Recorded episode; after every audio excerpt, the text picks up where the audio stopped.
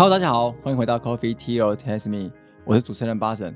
今天啊，我邀请了非常特别的一位啊老师，他就是大家称之为台湾食神的梁佑祥老师，来我们现场，然后来跟我们做分享，在美食界里面怎么样来去进行永续，然后怎么样把这永续在美食界里面或各个餐厅、餐饮界里面可以做一个很好的推广，以及大家能够执行以及认识。那我们来欢迎梁永祥老师。嗨，包神哈，还有我们的听众朋友，大家好。这最一开始哦，因为我刚刚提到大家叫你台湾食神，那 当当初什么样的一个契机会有台湾食神这样的一个名号呢？其实这是别人封的，我怎么敢自己说自己神呢？然后我们读过书的人都知道，神都已经不是在天上，就在地里面，对不对？我还活在这人间，当什么神？最主要是这样，因为台湾算主持美食节目、制作美食节目最早的就是我了啊！因为在我之前呢，有个非常了不起的叫傅培梅。那傅培梅你听过吗？有有听过，有听过，有听过名号 啊。对，要像你这个年龄，已经对他淡忘了。可是他对台湾饮食文化史的贡献是非常重要的。你问你的姐姐妈妈，没有人不知道啊。那么傅培梅在当时，我在他旁边当小弟，最主要的呢，就是帮他提提菜来呢，在他的补习班打打工，就读书的时候啊，所以在他旁边就学了很多东西。当然，他还有非常多其他。各个呃门派的大师在那边教做菜，你要知道耳濡目染是一个非常重要的。是我我常常在呃从小有个坏习惯，就喜欢观察。你知道我考驾照哈，我没有进补习班，我就直接去考了啊。大概有练习一个小时，在那练习场，我哥哥只是教我启动怎么倒，他抓几个重点。为什么？以前我们开车很很麻烦，是要手排档啊，对，不是用那个自排，那么右脚。颠两边就是全部控制，不是以前那个手也要动，那很麻烦。从小就观察啊，我爸爸啦、叔叔他们开军车的时候，那排档怎么排？那我在补习班的时候就看到那些老师在教做菜。我常常说，如果有一天我在上面教做菜，我要怎么教，能够让看我做菜的人能够听得更明白？当然。常常互换角色了啊！现在不是很多年轻人那个什么叫角色扮演，对不对？啊，RPG 啊！对，我小时候自己常常幻想，我就是台上那个人，或者我在听广播，我就觉得说我如何主持一个广播节目会比这个主持人更好。对，我先建议很多年轻人可以有一个这样的一个啊心态，你就抱着学习的心。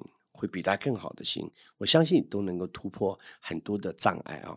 所以当电视台知道我会做菜的时候，就希望我来主持一个像傅培梅那样教做菜的节目。但我是觉得说那样子已经不好看了啊！教做菜有什么好看？那我可不可以讲一些美食？但是我又要有别于别人，比如说我现在包说，我来问你哈，你吃过狮子头吧？呃，有。为什么叫狮子头？好，我跟你讲，呃，木栅有一个很有名的茶叫铁观音吧？对，你喝过铁观音吗？有啊。为什么叫铁观音？你知不知道？我跟你讲，这个百分之九十九点九九人都不知道的时候，如果我在节目里面说，你会不会很喜欢听？会，对不对？好，我们简单就卖一下啊，因为我自己以前开过出版社，开过书店，对。但是真的是读了不少书，不是说我很用功，而是说你喜欢把很多的杂学或者知识呢放在我的脑海里，就希望以后教孩子们的时候呢会有故事。对，我在三四十年前就喜欢讲故事啊，那现在很多人喜欢听故事，很多企业也说要有故事，但你故事你没有非常丰富的一些底蕴，你是说不出来的啊。所以我们就讲铁观音好了，你喝茶嘛啊。那很多人不知道铁观音，我常常去那个卖茶店，我问他什么叫铁观音，他卖铁观音啊，为什么叫铁观音？他不知道。好，我们来说一说好了。在这个明朝呢，在福建有一个士绅的小孩啊，很聪明，他屡次考这个状元，他老是不中，每次都落地啊，很惨。后来他有一次做梦，就梦到一个观音跑到前面来，就说你呢，就是很用功，也很认真做事，可是你不接地气。什么叫不接地气？你看这你这个福建，你们家的附近呢，山水都非常好。你读史书有什么用？你要去接触土壤，接触山水，然后让你接地气以后，你会更有底蕴文化。那不见得一定要去考状元了啊！你可以做很多乡里有意义的事情呢。诶，他就第二天梦醒以后，哇，那个梦太真实了。他就往那个郊区慢慢走，诶，走到一个悬崖边，有一看，诶，有一个非常翠绿的小芽树。哎，他看看这个小树，我来种看看，我就挖下来就带回家。对，带回家就种的时候，他种哪呢？因为家家大业大，有钱人家里不会随便有有个地方挖一个洞给他种嘛啊。哎，他看他们家这个门口，他们家佣人搬了一个铁锅丢到那边，他我干脆就把这个铁锅啊，就放些土，这小秧苗就把它插进去一种，哎，那个树还给他种活了。种活以后，隔一段时间。哎，他爸爸一看，小郑，你这种种这个树是一个茶树，哎，就摘了叶子啊，来烘一烘，非常香。他，哎呦，那这个茶树我们取个名字以后来繁殖哈。后来他就说嘛，我梦到了观音，又种在铁锅子里，就叫铁观音好了。哦，就这样子来了啊，这个名字就这么来了。那虽然这个故事有点无聊，但是你会掰呀。你想想看，你在喝茶的时候，跟朋友喝茶的时候，尤其跑到那个卖铁观音的地方，你跟他说，哎。铁观音怎么来的？他一定不知道嘛。你讲一讲故事，所以他是所以实情是来自于说你在在节目里面讲故事，所以当然讲故事。当然我会做菜。我告诉你，我旁边坐的我的学生，上个月吧，是不是？上个月我带他参加全国的烹饪大赛，我要证明给我很多干儿子都是餐厅老板哦。对我证明给大家看，我宝刀未老，我参加全国的烹饪大赛，里面还有几个米其林的，我我拿总冠军。哦，呃，所以什么？就是说你喜欢什么东西，你要去做，去实践。比如说我在人间电视台，我在教素食节目，是我大概创下了一千六百多道没有重复的素菜哦，全世界的记录啊！素菜你要知道很难，对，很多师傅他有一百道食谱，他就可以开个店了。但是我做的是，我做了一千多道，所以你可以开一百六十 十六间店。你看你算是多少？不过真的是学物理的，有那个数字概念。是，嗯所以当初台湾食神是因为你主持节目很久，所以大家比较有名气的。在二三十年前，那个时候我的收视率最高嘛。哎，我在主持节目的时候还没有 TVBS，没有中天。你看看那个年代，那三台年代只有一个第四台叫。真相新闻网，他已经收掉了。那个电视台以前收视率非常高，我跟李敖同台。那个时候，呃，在真相新闻网的时候，他的节目跟我的节目收视率是最高的。哦，了解。回到就是说永续这个部分呢，所以像你认为永续饮食这个部分，你的看法是什么？那你觉得这个东西如何可以带到餐饮界里面，让我们去认识啊？因为在任何一个时代里面，在推行一种概念。他是一个很辛苦的，所以我可以感觉到，之前我看到你的时候红光满面，现在有一点这个啊小眼袋了。就推行这种东西是会很辛苦的，他必须要教育群众、教育教育业者，好，他是整个产业链都需要被再教育，要你们这样有心的人来推广。当然，我乐于参与，但永续呢，它会一个。呃，怎么说呢？比如说，我们现在看到很多米其林餐厅，对，小小的，然后就是放一点点在那个碟子里，觉得好精致哦。那你想想，掐头去尾，它去掉了多少食材？是不是啊？很多。那所以很多的食材，他们在这个前厨呢，在厨房的时候，在前端做的时候，他们已经去掉了很多可以用的食材。我建议很多像做你们这种永续。餐饮在推广的这样的一个啊事业里面，可以整合这一些做米其林的餐厅，如何把他们去之不要的食材，把它整合起来，整合起来再去运用。但食材呢，它有很多先天的条件，很麻烦。有的食材的鲜度，对，比如说你说鱼，它掐头去尾丢掉，那你真的是不能用。但是是不是否发展配合机械业者？比如说弄个调理机给他们，就我的鱼掐头去尾带的骨啊，那人家鱼骨是很健康的。然后比如有一个调理机，啪通给你丢进去到一个搅碎机里面，马上把你冷冻起来。假设了全部搅碎，把收集起来的这个搅碎机里面的这些鱼类的东西，你再把它整合做成鱼板啊、鱼丸啊、火锅料啊，它是很鲜美的。但是。你如何去整合这件事是很辛苦的，但是它会是一个概念。就像你看，我们常说以前都拿孙中山革命十一次才能够成功，对不对？对对。其实我觉得在推广永续的这种概念的时候，它是一种革命，它是需要很多人前仆后继的去努力。当然，很多人去经营这个，他会他会跌倒。我再讲一个啊，我在二十年前在中国时报写专栏，在自由时报写专栏的时候，那时候编辑很年轻，他梁老师，现在市面上很流行那个咖啡宴、花草餐啊，什么什么料理，健康的，对，要推行健康的这个概念，你来引导一下，写一写。啊，我就说我是写美食的，你要介绍好哪里好吃好喝，怎么样做好吃。那是我的强项，但是你要我勉为其难的去写健康的食物，或者是花草餐，我说那个是啊时尚版的，你要叫那边的记者或者谁去写，我说我没办法帮你写，我写了以后，很多人投入这行业他会倒霉啊。他说为什么？我说那我会倒啊。他说怎么会？那这很多人都在做呢，对，那个很好的呢，什么什么。我就说，哎呀，这样子好了，我还是不写，你叫别人写。就很多人写啊。花草宴、花宴呐，我们台湾不是有段时间很多人种花呀、种茶呀、茶草餐呐，啊，什么健康啦、无盐、清油、减盐、无钠料理啦，有一堆哈。就我看到被报纸捧的、被电视捧的全倒。为什么？我们人的生态的一个消费习惯，你仔细看啊。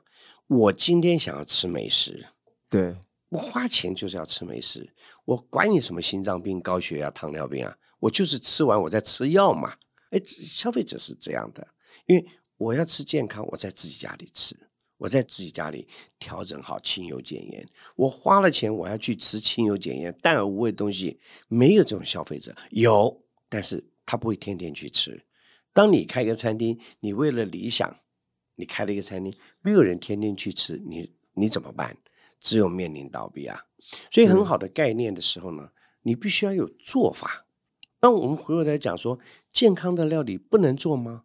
当然可以做，要怎么做？我们可能要配合一些机构，用会员制啊，他可能有带你去健康旅游的啊，我们就很简单，不用跑很远，我教你散步，教你做体操，教你一些老人家的简单复健，然后针对你的，比如说啊，我我们肾脏不好，或者我有高血压，我有糖尿病。或者我骨质疏松，我针对你的这些东西，我在我的俱乐部里面，我跟其他的餐厅配合，我自己不用请厨，请厨师很贵的，我们把外食的东西找到我这俱乐部里来，针对你的不舒服来帮你做，我减轻我的成本压力。那其他的餐厅配合我的，它也多了一些营业额，它是一个整合行销的概念，所以。永续这样的概念的推广，它必须要去整合，整合非常多不同的业者来做，去搭建出一个生态系的感觉。Yes，讲的非常好，就是这个概念。如果说单打独奏，只是一个企业，而没有去结盟，比如结盟一些协会啦，结盟一些组织啦，因为组织里面有人，他推行这个概念，或者一些健康的，或者一些俱乐部。他固定有一些消费者。那当然，现在我知道你们啊也有做一些把。比如面包店好了，最多的就是烘焙店嘛。因为我也开过面包店，我下午三点卖不掉，我堆到那一桌子面包，我就发慌啊。是因为我我们就是晚上八点营业结束，我就全部要丢掉的。对我不能再拿到店面。但是这里面又有一个概念啊，我都觉得台湾的这个标示法应该要改，是这概念也要改变。因为我自己做食品做这么多年，我曾经因为大六七年前吧，啊，这个我也不能骂这个检察官有点二百五，因为我名气太大了，他就把我的名字登的很大，全台湾说台湾食神涉嫌贩卖过期黑心海鲜，哇，那个头版头，那个时候我的那个秘书 Stella，我就看，我说你看我现在多有名啊，这么多报纸把我当头版头，哎，整版呢，那个对我的伤害是很大的，但是我就是看着就笑一笑，因为呢。跟我无关嘛，哈，那当然七年以后判我无罪，但是对我伤害很大啊。是，那无罪是必然的，因为我们不可能会做那个事情。但是有的时候我们来看哈，那因为我那个朋友呢，他大概就是那个罐头啊，哎，快过期了，他希望找人帮他标示上去。他的这个罐头呢，有的没印清楚。哦，有的是根本没印，它南美南美的时候有。对对对对对，那我们的标识法说，哎，你不能你自己去印这个东西啊。但是我是介绍他去印的，变成我有罪。我介绍他啊，反正就是一头乌龙，我们不管了哈。我简单的说什么，我们很多人标志做一个罐头的时候，上面标示使用期啊有有效期有效期对啊两年。你知道我吃过四十年的罐头啊！啊就我一个迪化街的朋友，有一天请我们去，就他说我请你啊，加起来百年的东西。我说什么？他有一瓶将近五十年的 XO，哇，那个塞子都烂了，你知道？可那个酒啊，酒不会坏吧？对酒不会坏，酒 不会那个 brandy 都已经从褐色了，倒出来了满是神香的，真棒。然后他又拿个罐头，因为他们的迪化街啊，他有一箱都已经四十多年的罐头，根本鲍鱼罐头就是墨西哥哦鲍鱼啊，对，就是我们现在常常请客，很贵啊，现在很贵啊，一瓶都要快两千块一罐了啊。然后他就把它开起来，哇，那个比新的还好吃。哦，你知道那个那个口感吃起来就是让你柔中带劲，那个牙齿一咬，那个鲍鱼叭弹起来，在你齿颊之间弹起来那个口感，再加上它多年成年的那个鲍鱼跟它那个鸡汁的那香味，很讨厌的香，再加上我们配上 branding，那感觉很好啊。所以哇，被你是讲的很好吃一啊，样。不是真的就这么好吃啊？如果没这么好吃，我可以骗你吗？下节目我带你再去吃，它还有两罐。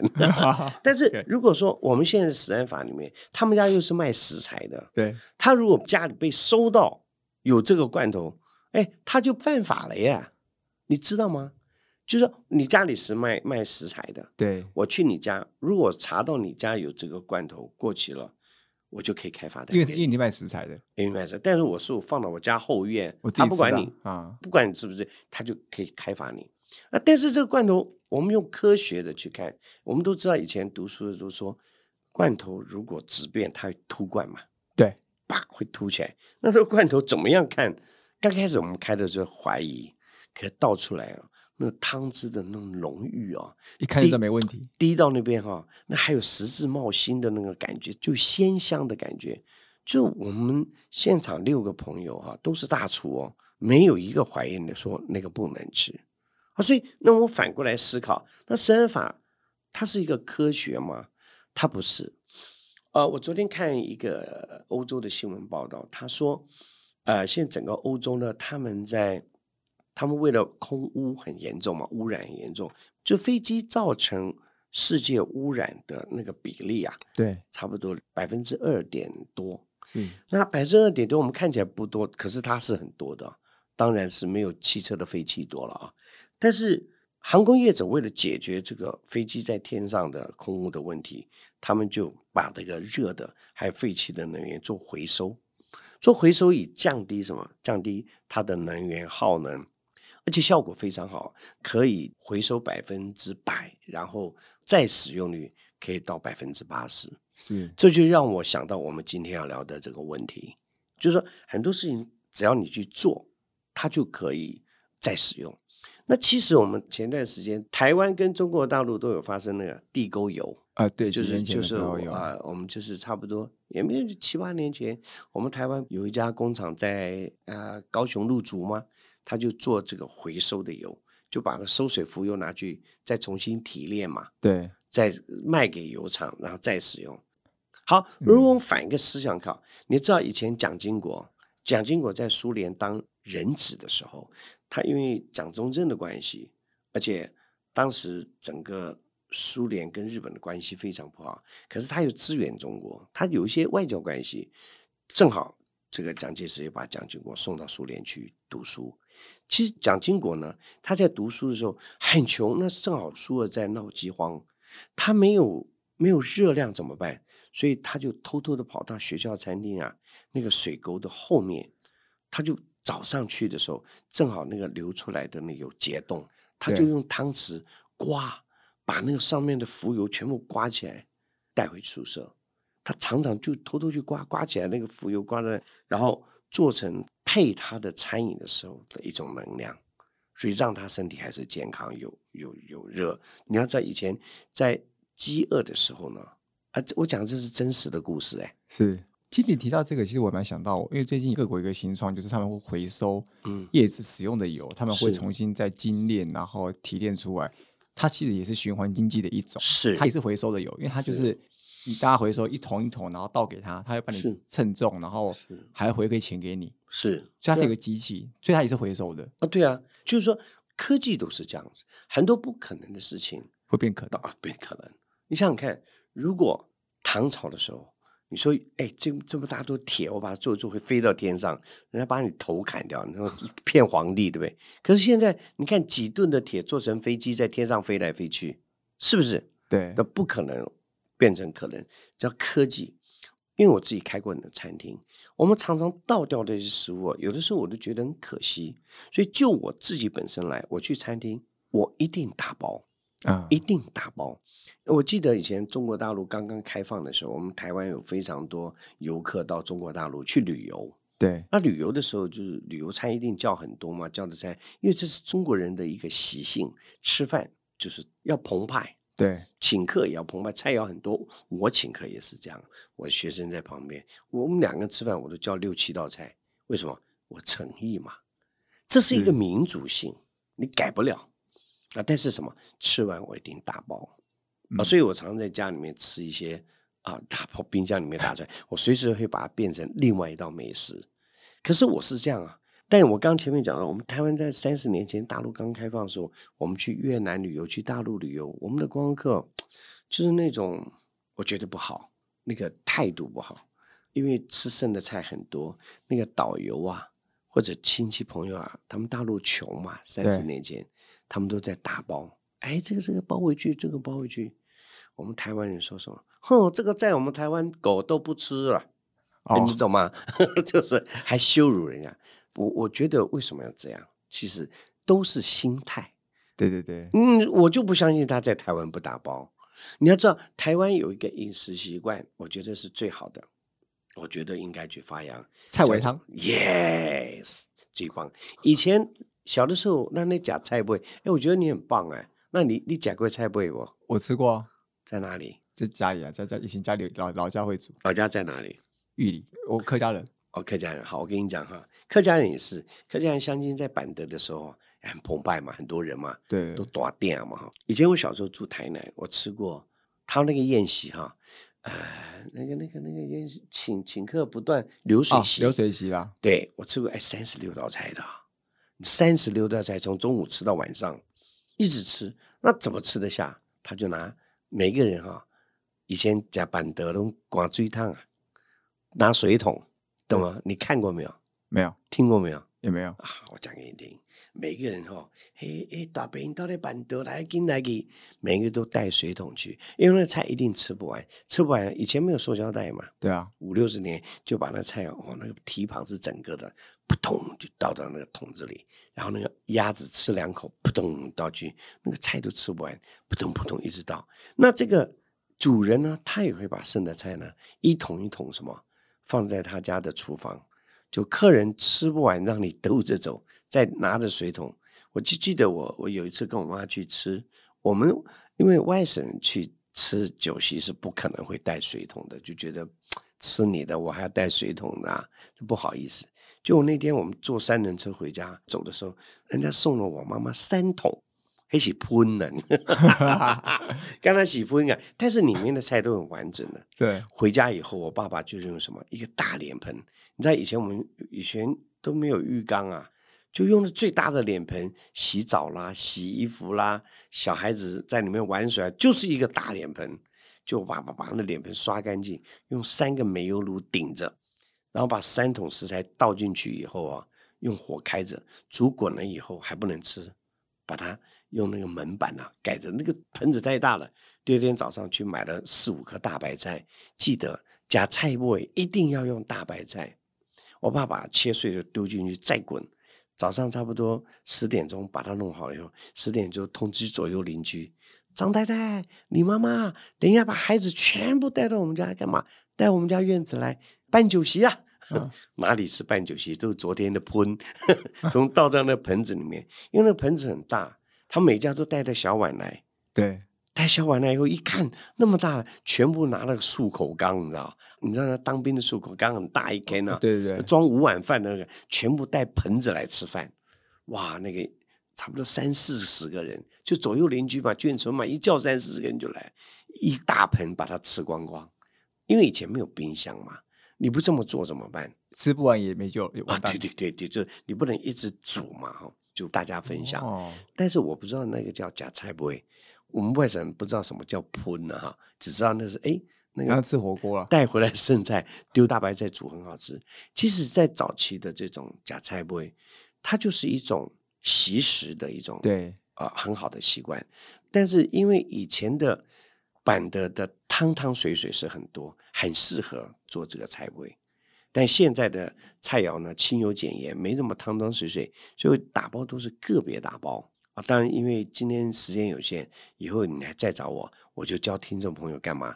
教你如何把这个剩菜啊做成美食。哦，这个一定要，这个要，这啊这这感觉就很有趣啊！对你知，道，比如像我昨天我在那个小鹿鸣楼，它就有一个呃豌豆鸡丝啊，那是老的江浙菜，还红烧的那个腐乳肉，只剩一块，人家说不要吧，哎，差不多有三个指头这么大一片而已，我打包，这些都有用啊，而且回去会变成很好吃的捞饭捞面都好吃。哇，那谢先不要把它讲完，不啊，然不是，下次来讲。下下次就没有了。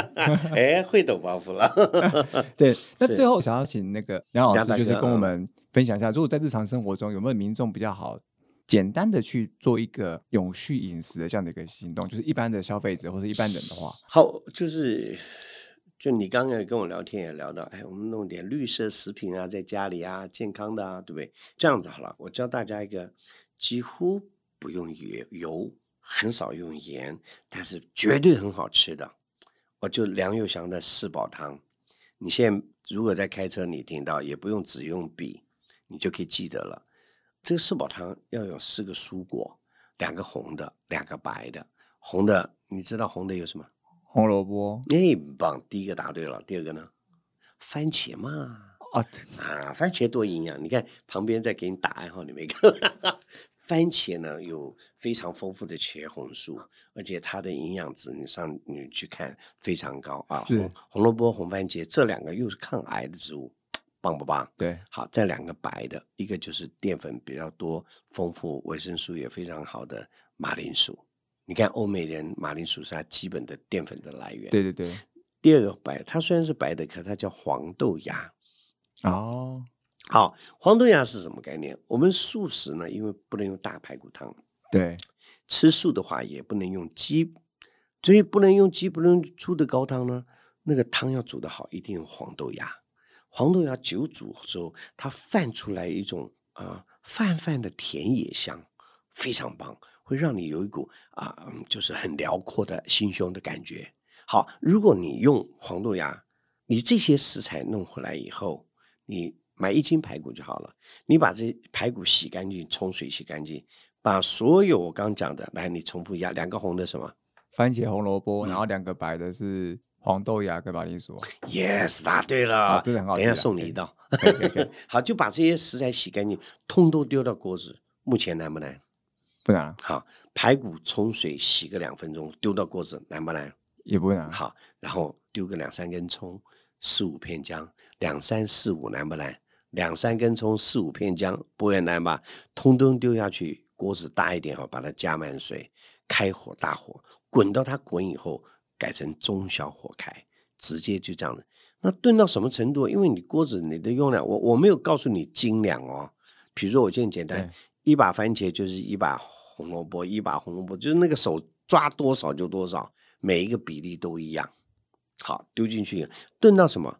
炖到你用筷子啊，把那黄豆芽拿起来，黄豆芽都软了，这个汤就 OK 了。好，但是这个时候呢，你要把盖子盖着，不要喝，你要让它继续那个持温，让它冷，冷了以后，它所有的营养元素都会释放在汤里。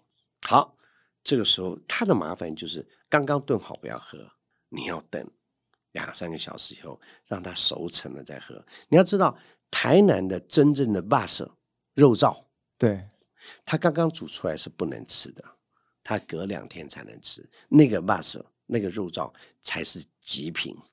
所以你今天做的，明天就来卖，那个肉燥不会香，因为它有个熟成的时原来所以。那道那道菜是要放一下才对，放一天。所以我刚刚讲的这个四宝汤呢，你就炖好了以后，你要把它放冷，放冷以后你再开大火去滚，这个时候呢，滚好以后，你吃多少捞多少出来，然后放盐。那你刚刚不是煮一大锅吗？你把它分成两三小包，放到冰箱里，要吃多少拿多少，一回锅一热，那个汤啊煮的非常的看起来非常浑厚，可是喝起来非常的清新。那整个汤喝进去带一点微微的果酸，番茄，然后它的甜蜜啊。来自哪里？红萝卜跟这个排骨炖出来那个汤，原始的甜味没放糖啊，可是那个润的，从你的咽喉到你的食道，一直到你的胃肠的时候，会让你非常非常的觉得有个蜜的感觉，甜蜜的蜜。你谈过恋爱没有？哎，有有有有谈过谈过恋爱的那个蜜，你知道吧？